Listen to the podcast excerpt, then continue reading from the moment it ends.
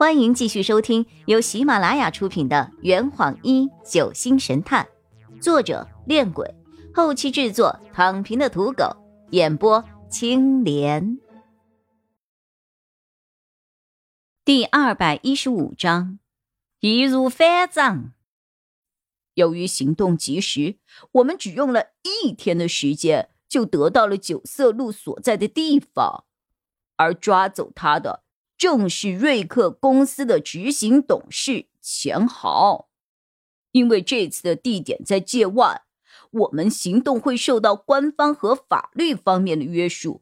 英婷没有办法直接出面向钱豪索要九色鹿，于是我便策划了这套以交易为幌子的营救计划。计划就是这个样子的，英婷由我出面。由成安药业董事长的身份高价买下这个钱豪手里头的九色鹿，然后我再以货物运送安全为由，要求钱豪必须在银河公司护送之下，将九色鹿安全送到海湾岛。这个样子，通过一张两亿元保额的支票，便将银河也拉进了这场营救计划之中。哼！英婷把我们牵扯进来的目的，就是想让银河吃官司，然后通过非法运送野生动物入境这条罪名，重创银河的声誉，甚至坐牢。哼！不过尤总识破了他们的计划，于是便决定将计就计，借着将九色鹿送到成安总部的机会，把支票还给成安。这样既能够坐实成安非法买卖野生动物的罪名，而银河也能够从这件事情中全身而退。今天令我惊讶的事情非常多呀！我紧张的咽了咽口水。商界争斗，尔虞我诈，真恐怖啊！洛佩耸了耸肩。不过从结果来看，计划还是挺……成功的，九色鹿安全回到了九黎族部落，我们也顺利的来到了海湾岛。呵呵，钱豪也为自己的贪婪付出了代价，蹲进了监狱。话说你们银河也太狠了吧！刚接下瑞克的买卖，反手就把银行给举报了，黑吃黑呀！呵，论阴险。我们可比桂婷差远了。张璇生气的别过脸去。不过我还有一个事情不明白呀。洛佩的语气突然变得委婉了起来。我们在村舍的时候，你为什么要作为保护白小霜呢？研协的同学们要保护他们的会长，这一点很好理解。可你又是为什么呢？难道说你和白小霜是亲戚？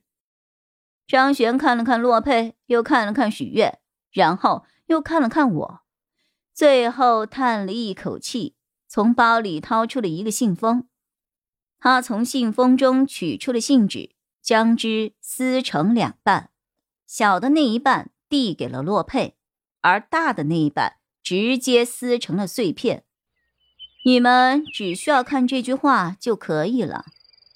我和许愿凑到洛佩身边，看了看那半张纸条上面的字，上面写着：“支票还给许愿，还有保护白小霜的安全。”洛佩抬起脸来：“这就是游守望给你的任务。”张璇微微颔首，许愿却在坏笑，嘿嘿嘿嘿嘿，有点东西哦。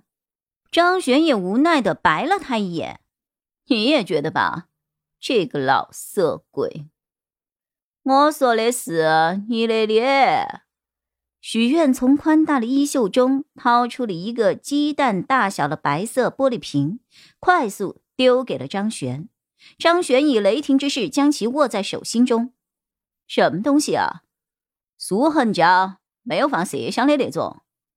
怎么着？成安药业还买了安陵容的产业版权。张璇挑了挑眉，许愿昂首挺胸，十分的自豪。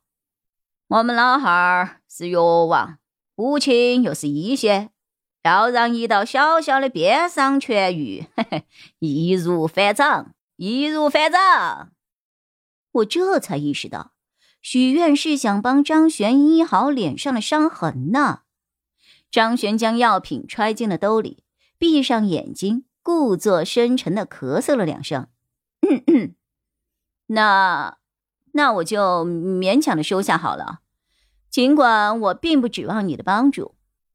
原来许愿就是尹奇说的那个海湾岛神医呀！加油！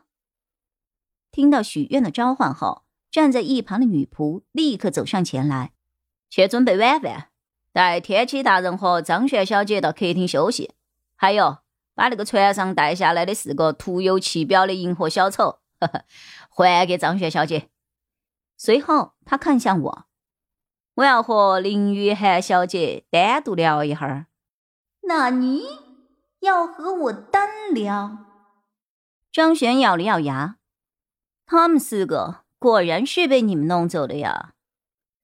洛佩意味深长的看了我一眼，然后便与张璇跟着女仆小优。走进了客厅，我跟在许愿身后，慢慢的走到了鱼池边。我弱弱的问着：“那个，请问您找我有什么事儿吗？”我认识他不过半个小时，我不认为我们之间有多少共同话题。许愿抓起了一把鱼食，慢慢的撒进鱼池中，鱼池内。数以百计的锦鲤瞬间集中在了一起，在鱼食掉落之处疯狂的扑腾着。他笑了笑：“我很少到界外来，上一次在你们屋头看到你的时候，你才一丁点儿大。”嘿嘿嘿，我感到十分的惊讶。我小时候见过您，许愿有些无语。呃，反正我看了过你啊。这坛已经喝完了，你猜出凶手是谁了吗？啊，老板，拿酒来。呃呃，更多精彩，请关注青莲得不得。